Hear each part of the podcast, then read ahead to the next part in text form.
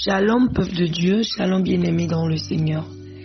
Je crois que vous allez bien, je crois que la grâce de l'Éternel s'est encore renouvelée une fois de plus sur votre vie ce matin.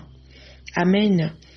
Je suis votre sœur de Marraine et j'ai reçu la grâce ce matin de partager la parole de Dieu avec vous. Je rappelle rapidement le point numéro 5 de notre vision qui est tiré de Acte 2, le verset 42. Nous sommes une famille où chaque jeune s'épanouit et grandit jusqu'à parvenir à la statue parfaite de Christ. Nous sommes une famille où chaque jeune s'épanouit et grandit jusqu'à parvenir à la statue parfaite de Christ. Amen. Nous sommes dans le livre de 2 Timothée. 2 Timothée, le chapitre 1, verset 4 à 5. Je lis au nom de Jésus.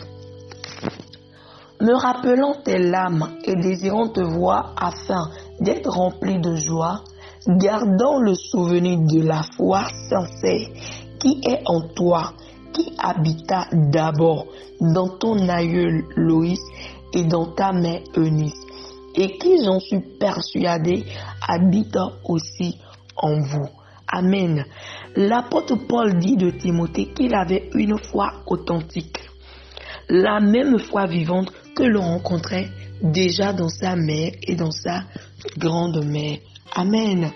Eunice et Loïs avaient préparé le cœur de Timothée en enseignant à Timothée les écritures de l'Ancien Testament.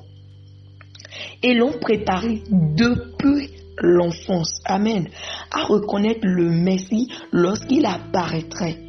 Amen. Selon 2 Timothée, le, chapitre 3, verset 15, je lis, l'apôtre dit, dès ton enfance, tu connais les sept lettres qui peuvent te rendre sage à salut par la foi en Jésus-Christ. Amen. Lorsque l'apôtre Paul est venu prêcher Christ, tous les trois ont accepté son enseignement. Ils se sont engagés au service du Seigneur avec foi, avec zèle et avec faveur. Nous aussi, nous devons préparer nos enfants, nos neveux, nos cousins, nos, je sais pas, nos enfants au moment où Christ entrera dans leur cœur. Ils doivent apprendre à reconnaître le moment où Jésus va parler à leur esprit comme émanant du Sauveur. Et la seule manière de le faire est de suivre l'exemple de Nice et de Loïs afin d'enseigner à nos enfants, à nos neveux, la parole de Dieu.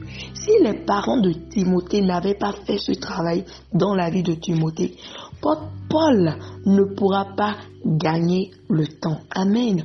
Peut-être qu'il va accepter la parole, mais ça va prendre plus de temps que prévu. Amen. Il aura peut-être des problèmes de caractère, des difficultés à lire la parole. Il est jeune ou bien les 10 de la jeunesse, etc. Mais puisqu'il avait déjà un dépôt en lui, nous avons vu le résultat. Parfois, on se dit que nos enfants, nos neveux, nos cousins ne connaissent rien.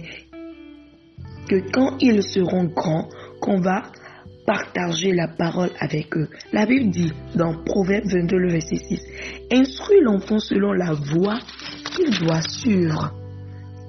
Et quand il sera vieux, il ne s'en détournera pas.